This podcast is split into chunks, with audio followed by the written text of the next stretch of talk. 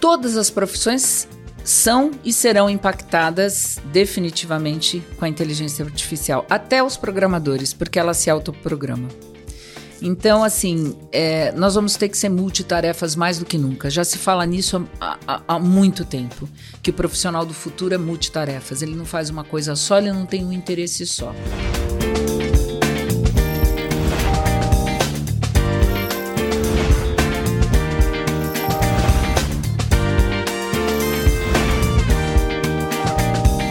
Olha, hoje eu estou com uma convidada fantástica. Claro que todos os convidados aqui são fantásticos, mas hoje eu tenho o prazer de receber a Regina Bittar. Se você lembra de todas as conversas e entrevistas que ela já deu sobre os trabalhos dela, como a voz do Google, da Siri, diversas publicidades, ou seja, uma profissional da voz incrível e única. E aí, Regina, tudo bom? Tudo, meu querido. Obrigada pelo convite. É um prazer estar aqui conversando com você. E eu tenho certeza que o papo vai rolar, vai fluir, porque a gente, antes de você me apresentar, a gente já tava blá blá blá blá blá blá, blá né? Mas é que nós, profissionais da comunicação, a gente fala muito, né? Fala. E se deixar, vai embora. De. Né? Eu, eu, já não sei mais escrever, né? A gente já não sabe escrever justamente por causa da inteligência artificial. Exatamente. Né? Primeiro foi por causa do computador, da digitalização. Agora a inteligência artificial vai fazer tudo. Você tudo. só vai escrever aí sobre isso. Pá! É isso. Rola. Ô, ô, Regina, agora é o seguinte: você que é uma profissional né, de comunicação, profissional da voz, que trabalha muito com a sua voz e conhece muitos outros profissionais da voz. Toda voz ela é única? Sim, com certeza. Não tem nenhuma, é, nenhuma forma de você fazer uma voz ficar igual a outra. Hoje, com a tecnologia, é, eu estava falando para você que a gente está brincando de Deus, né? A gente está construindo uma rede neural é, nos humanoides, na inteligência artificial, que se assemelha à do ser humano. Mas o ser humano tem uma coisa a mais, que é a consciência, que é a, a conexão, é a alma, é aquilo que alguns não admitem que existe. E que isso traz uma informação direta da fonte que a gente não sabe do grande mestre o que, que é. Que é diferente da IA, porque a IA, a rede neural dela está sendo construída com o que a humanidade tem para oferecer. Então não tem o novo, não tem o inusitado, tem uma cópia daquilo tudo. E eu espero que não venha a ter, né? Que é essa a consciência daquilo que você está fazendo. A tua colcha de retalho é única, assim como a voz é única, como a digital é única. Então, é, isso é que é a beleza. Eu acho que no mundo, né, no 3D, é essa beleza, é dessa, dessa coisa única. Agora, essa questão, né, igual todo mundo tem uma característica na voz. E aí você tem, por exemplo, os locutores que fazem a narração de vídeos e tudo mais. E aí você tem, por exemplo, os dubladores, que eles fazem voz. Então tem vozes, vozes que ficam muito marcadas. Por exemplo, a voz do Bob Esponja, a voz do Google, uhum. é, a voz do Chaves, é, Chapolin Colorado, Homer Simpson e tudo mais. Uhum. É, e por que eu estou te perguntando dessa questão da unicidade, se sua voz é única? Porque agora existem sistemas que por exemplo, eu tô falando aqui, mas eu posso ir lá e encaixar a voz do Chaves. Sim. E aí eu tô falando igual o Chaves, é. né? É, então você começa a copiar, mas sem necessariamente precisar mais daquele profissional que antes fazia aquela voz. Como é que você enxerga isso? Olha, primeiro que não fique exatamente igual, mas a, a ferramenta está melhorando e eu não duvido que chegue a uma perfeição. Uhum. Acontece que o banco de dados é gigantesco que tem hoje, então a IA já está treinada e ela cola no seu timbre e na sua prosódia, uhum. tá? Mas não na interpretação. Uhum. Veja bem, não na interpretação. Isso que eu fiz agora a IA não faz. Para ela chegar a isso, tem um nível de programação e de captação de dados e de nuvem, de sistema, de computação para fazer isso que ainda não existe. Então, ela, ela sim, ela está copiando timbre e, e prosódio.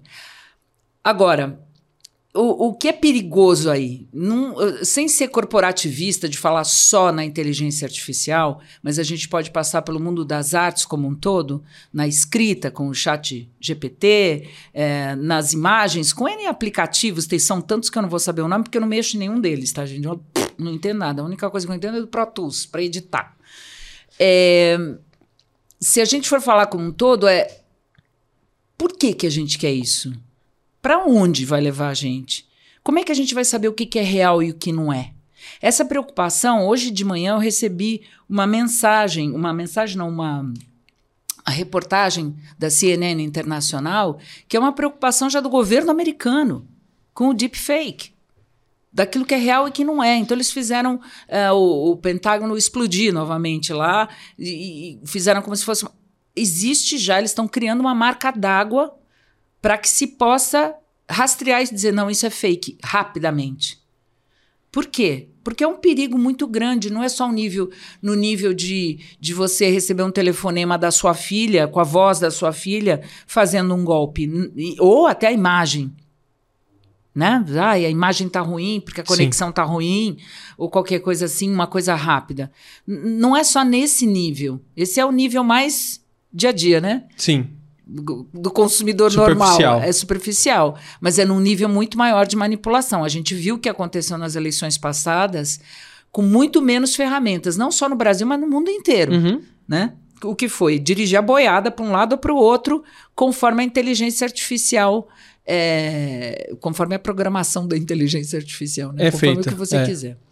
Então, o perigo é esse. O perigo não é a, a ferramenta que foi criada em si, mas sim a, o ser humano e a sociedade não estarem preparados, é, eu acho que eticamente, espiritualmente, para uma evolução dessa. E, e, tem como a gente se preparar? Porque assim, eu, te, eu, tenho, eu todo dia eu recebo lá um anúncio no Instagram, no Facebook, de um cara vendendo exatamente isso, né? Você, não, você quer fazer os seus vídeos com a voz do Chaves? Olha aqui, papapá, pá, né? Você falando, ah, você quer fazer um vídeo com a voz do Bob Esponja, papapá.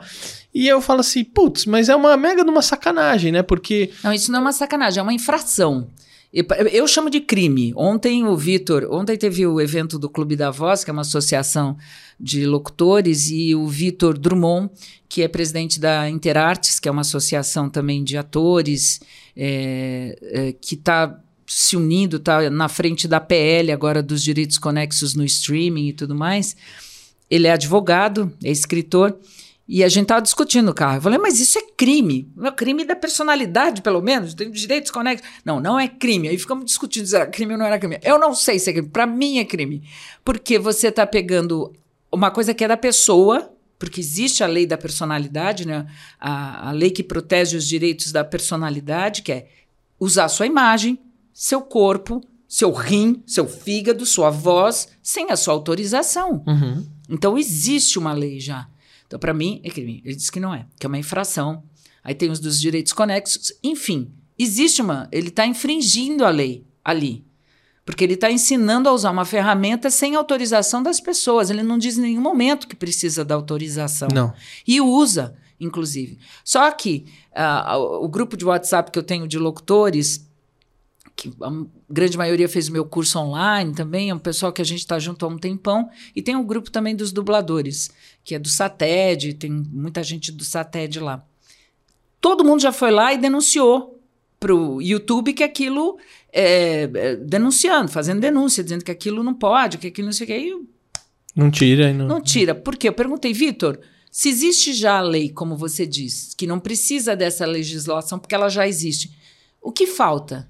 A falta o Wendel ir lá e falar: olha, eu sou o dono dessa voz, ele está usando sem minha autorização. Ele tem que fazer a denúncia. Ah. O prejudicado tem que fazer a denúncia.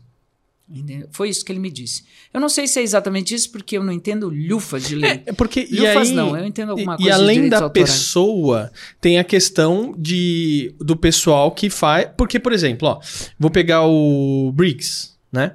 Ele faz a voz do Mickey por exemplo. É, e ele, então, a Disney foi lá, contratou ele, ele faz a voz do Mickey, beleza. Só que ele não pode ir num lugar e ficar fazendo a voz do Mickey. Entendeu? É, ou como até como atividade comercial, enfim, ele não pode.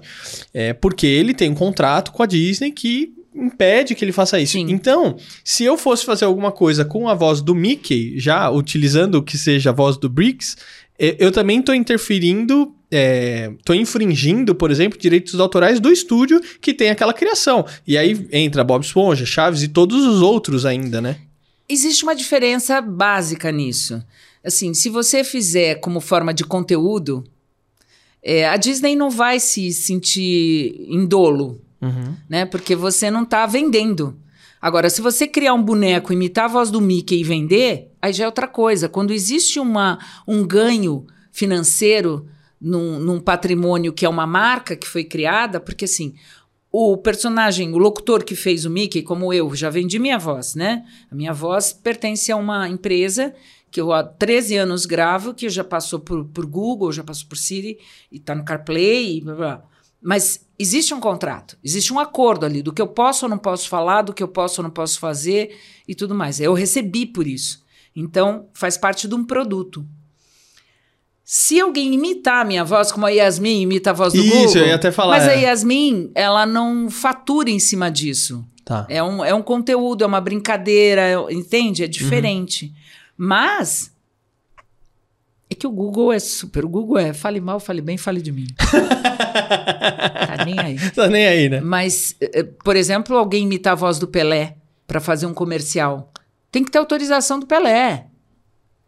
Sem, o Pelé, o tadinho do Pelé. Da o Pelé família, falou, né? Já é da família agora. Esqueci que o Pelé já tinha Você falecido. viu, essa, você viu essa propaganda que fizeram com inteligência artificial da Elis Regina? Vi. Com a Maria Rita? Vi. O que, que você achou dessa publicidade? Olha, eu sei que tá todo mundo falando que, ai, ressuscitando os mortos e tudo mais. Tem as duas formas de ver isso, no mínimo duas, né? Tem, devem ter várias formas. Tem o lado lúdico, bonito, de hoje a gente conseguir eh, trazer a imagem, a voz. Não, não foi só da Elis, já teve antes da Elis, teve de quem mesmo? Do Zico com o pai, que Nossa, ontem nem fo- vi esse. é, o Esse Zico do com Zico eu o não pai vi. foi desse instituto, o CPQD, que ontem estava no evento do Clube da Voz também. Acho que foi em 2022. É. Que eles fizeram um, um, um comercial do Vitor, do Vitor, do, do Zico, com o pai, o Zico fazendo gol e o pai falando, mas era só voz. Tinha a imagem do pai, mas era só voz. Quer dizer, é uma coisa diferente, é uma coisa emotiva, é, ao mesmo tempo é meio mórbido. Tem os dois lados, né? E, e tem o lado da exploração financeira disso, mas não tem o lado da Elis Regina tocar até hoje e os direitos conexos irem para a filha? Mas, é, mas aí te- mas entra uma outra questão, porque assim, a Elis Regina, eu tô pensando aqui, filhos, né? tá? Porque, por exemplo, a Elis Regina, tá, a música dela que toca até hoje, ótimo. Só que a Elis Regina sentou, fez a letra, gravou, tudo não sei o quê, e ela publicou aquilo lá. Então, por exemplo, será que a Elis Regina gostaria de ter a imagem dela vinculada à Volkswagen, por exemplo? Ah, isso é um problema dela com os filhos que permitiram, eles vão resolver isso lá no céu, entendeu? Ou na próxima encarnação. Se a Elis Regina ficou puta com isso, ela vai ter que resolver. Filho é pra essas coisas, não é não? Filho dá um trabalho pra gente que não tem jeito. Ai, ai. Aí é um pro... é, Porque como é que eu vou me sentir doída se os filhos não se sentiram? Uhum. Se os filhos acharam maravilhoso fazer isso? Não sei, aí eu acho que é um problema pessoal da Elis com os filhos. Eles, que, eles que se resolvam, né? Eles que se resolvam. Regina, ó, quero chamar agora o pessoal do Ciência em Show, que sempre tem um experimento muito bacana. Inclusive, agora eles estrearam lá é, um quadro muito legal no programa da Band à noite. É toda terça-feira de noite, 8 horas da noite, se eu não tô enganado. E aí, quem que tá aí? É o Gerson, o Daniel, é a Ana? Vai, qual é o experimento de hoje? Olá, Vítulo! Olá, amiguinhos! A experiência de hoje você vai adorar. Se você está no meio da mata, né, fazendo lá aquele crossfit, e você se perder, essa é para você, porque eu vou construir aqui um localizador que todo mundo vai te ver até de fora da Terra. Quer ver, ó? Basta você ter isso aqui, um líquido, que é nosso, a nossa famosa água oxigenada 200 volumes. E isso aqui, o que, que é isso aqui? Dióxido de manganês puro. E aí você pega uma pitadinha, ó, quer ver? Olha que legal. E joga aqui dentro. Aí vai fazer isso, ó. Ei, olha! Aí você vai ser descoberto. Gostou? Manda sua dica aí. Olha aqui como ficou, olha só. da hora! Valeu! Muito bom. E olha, você também pode acompanhar o Ciência em Show na internet. Ciência em Show é, no YouTube, no Instagram, no TikTok, tem muito conteúdo bacana. Então corre aí para você acompanhar, mas antes de você correr aí e acompanhar, continue acompanhando essa entrevista aqui que tá para lá de especial. É, Regina, mas essa questão de direitos autorais, porque assim, é, mesmo antes dessa questão da inteligência artificial, eu poderia pegar ali da internet um trecho de alguma coisa e usar isso também de maneira irregular, vamos dizer assim, né? Não foi só a inteligência artificial que que, que inovou nessa questão dos direitos autorais, né? É, é, isso é uma discussão que tem acontecido, porque assim, quando você faz uma pesquisa hum, para escrever sobre alguma coisa, você se baseou em outras pesquisas, naquilo que você leu. Você faz uma pesquisa, você não dá um copy-paste, mas aí se começou a era do copy-paste. Tanto que existiam erros tremendos ali de digitação em função do copy-paste. Só que hoje é, é pior ainda, porque a pessoa não se dá nem ao trabalho de ter uma leitura e, e de fazer essa, essa conexão. Entendeu? Então, assim, o que, que vai acontecer com as novas gerações que nem copy-paste vão dar? A gente já viu que a geração do copy-paste foi um estrago. Deu um strike no ser humano. O que, que vai acontecer se a gente alimenta o humanoide com tudo que a humanidade fez até hoje e dá pronto para os jovens que não vão ter mais essa cognição. A cognição vai ser é, chat GPT. É, digita um Fala comando, para mim né? sobre isso. Isso. Cria para mim aqui. Entendeu? A gente vai virar o quê? Né? Como é que vai ser essa sociedade? Até quanto isso é bom? A gente está num momento crucial de conversar sobre isso. É importantíssimo que todos os meios de comunicação falem sobre isso. Porque, tudo bem, a gente está assim, desbundado, que é uma palavra bem da minha época. Encantado, dos né? anos 70, desbunde total com a inteligência artificial. Ai, ela fala, ela ri, ai, parece ser humano. Gera imagem, né? Você já viu os últimos humanoides? Eu vi os últimos humanoides criados pela China ontem. Cara, é cripto. Mas ao mesmo tempo é maravilhoso você pensar num idoso sozinho, que pode ter um cuidador humanoide, porque a família. As pessoas têm a vida delas e a gente está ficando velho, a humanidade está envelhecendo e, e, e não está pensando nisso. Então, a, a inteligência artificial nesse segmento de tomar conta de um idoso é muito legal. Tomar conta de uma criança, eu já, eu já tenho um pouco de receio. Porque é, ela é programada, ela pode repetir problemas raciais, problemas, entendeu? De preconceitos, porque ela ainda não não está lapidada, ela é programada, ela é programada por quem? Quem se responsabiliza por aquele conteúdo? Quem vai criar a cabecinha dessa criança? Ela vai ter tudo na mão com o dedinho? Sabe? Eu tô fazendo movimento, gente, sabe? Sim. Quem tá só ouvindo. Arrasta pra cima, arrasta, pra baixo. cima, né? arrasta pra Mas baixo. e, e quando esse movimento for só com o olho? Pois é. Porque já tem isso Pois também. é. Que na verdade você olha e acontece. A gente vai virar uma meba? Porque, Entendeu? A, a- a gente precisa discutir isso. A gente precisa conversar sobre isso. Ah, mas é, é proibir? É não, sei- não, eu não acho que tem que. Não, não acho e acho que é impossível proibir. É a mesma coisa de querer parar um tsunami com um muro. Ô, ô, Regina, agora você me trouxe uma reflexão assim muito doida, né? É, é, bom, os últimos anos foram cruéis pra muita gente, a não ser que você vive numa bolha e é, os últimos anos não foram cruéis pra você. É, pelo fato, né? Pandemia, todas essas coisas assim que a gente já sabe. É, e aí, hoje a gente tem tudo na palma da mão muito fácil. Tô falando a gente das pessoas que vivem em grandes centros como São Paulo, Rio de Janeiro, Curitiba, né? Claro, a gente tem os interiores de São Paulo, que cada e ainda cada estado do Brasil, cada cidade é uma realidade muito diferente. É, mas, por exemplo, ah, tô com fome. Pego o iFood, é, vai pedir pr- pronto. Ah, tô com. Eu preciso de um remédio. Você pega no celular, resolve o teu problema, né? Não precisa ir no banco mais e tal. E aí, a gente não precisa nem sair de casa, que já, já seria um exercício, né? Ah, vou comprar pão na padaria, vou no mercado, vou me movimentar, vou conhecer. Agora é tudo home office, né? Não, eu vou conversar com outras pessoas. Por isso que eu faço questão das entrevistas serem presenciais. O pessoal fala, não, faz remoto. Não, não faço remoto. Primeiro que eu acho horrível, uma porcaria, a gente não se conhece direito, não conversa, não consigo consigo fazer a leitura direito da pessoa, para ver se o papo tá agradando ou não tá. E aí tudo isso tá, tá gerando, eu acho que isso que você tá falando, amebas, né? Eu acho que a gente, ontem a gente estava conversando sobre uma curva. O Mário do CPQD mostrou para a gente um gráfico de uma curva da utilização da inteligência artificial e ele acha que a gente já vai estar tá na linha de queda, que é, é o tal desbunde. Uhum. Eu acho que a gente ainda não chegou no topo da curva. Acho que o desbunde ainda não aconteceu. E o mal ainda vai ser feito, né? Pior, que é realmente a gente tem uma geração gorda, com problemas de saúde tremendo, por essa alimentação horrorosa, problemas de emocionais tremendos pela falta do contato humano, de eu conseguir te ver, porque tem uma série de químicas e, e, e sensoriais que a gente recebe nesse contato que não tem no, na tela, por mais que seja holográfico, entendeu? Não é igual. Então, em, até a gente compreender isso, eu acho que ainda vai demorar um pouquinho. A gente ainda vai sofrer as consequências dessa digitalização desenfreada, né?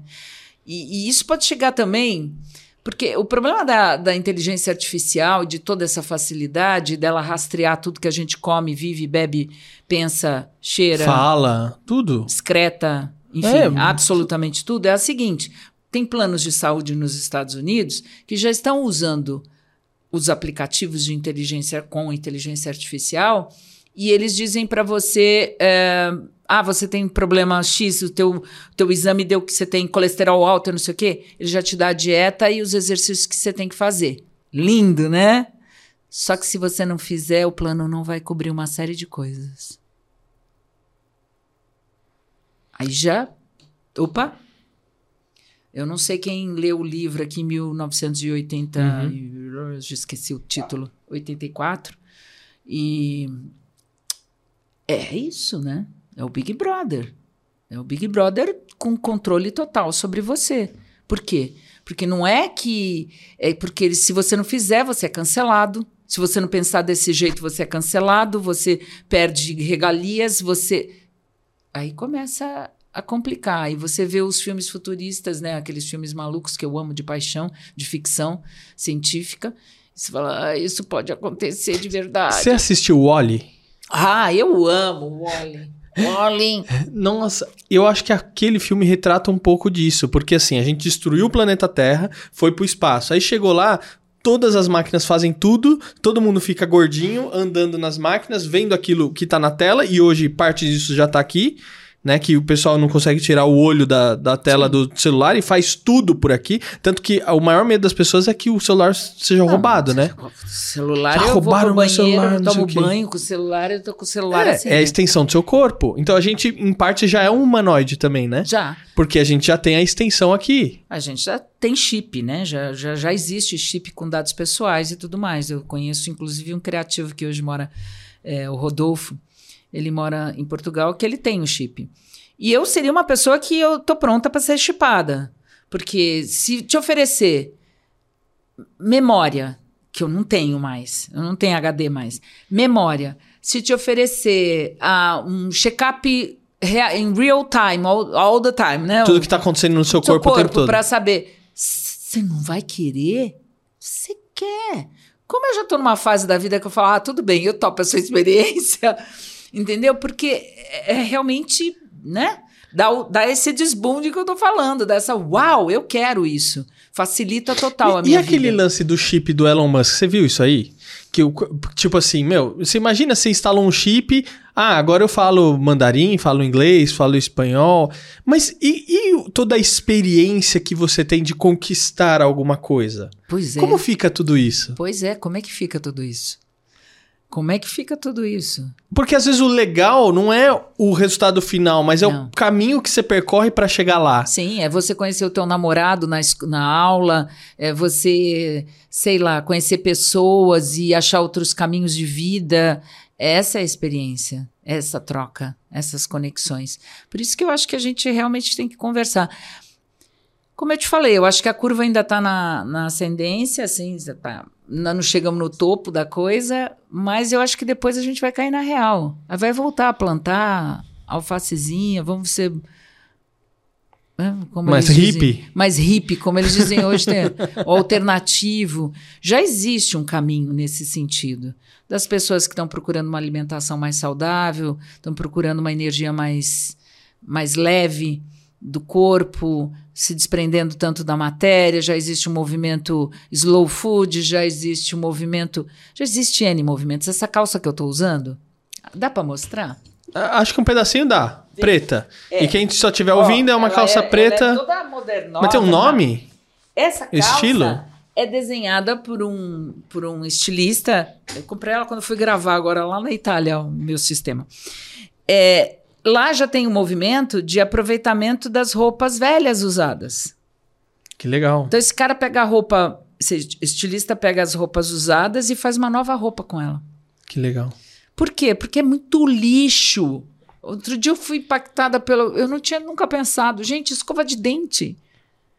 Quantos Verdade. milhões nós somos? A gente troca de escova de dente direto. Joga fora, aquilo é plástico. E vira micropartículas de plástico que daqui a pouco vão estar no ar e a gente vai aspirar essas micropartículas.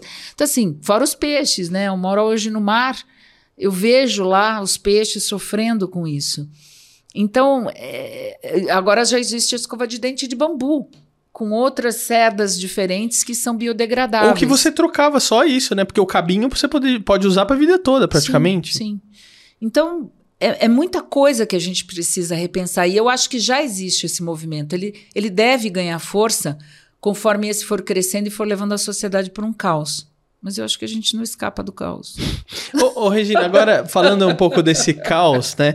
Como é que tá o caos na vida dos locutores e dos dubladores com a- esse advento da tecnologia? Porque assim, a gente tá tendo um caos aí com relação aos roteiristas, por exemplo, pessoal que escreve, né? Teve uma galera sendo mandada embora, assim, meu, agora eu não preciso de você, agora eu vou lá no chat GPT e acabou, né? E hoje a gente já tem sistema, é, não que necessariamente precise ser igual à sua voz, porque as, da- dos direitos autorais, igual a gente comentou, mas que pode criar uma nova voz que não é uma voz de ninguém, né? E aí eu, ah, não preciso mais contratar o locutor, eu não preciso contratar mais o dublador.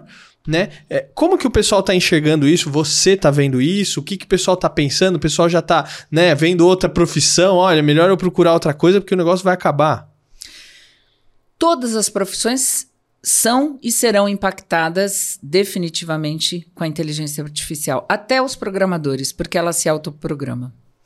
Então, assim, é, nós vamos ter que ser multitarefas mais do que nunca. Já se fala nisso há, há- há muito tempo, que o profissional do futuro é multitarefas. Ele não faz uma coisa só, ele não tem um interesse só.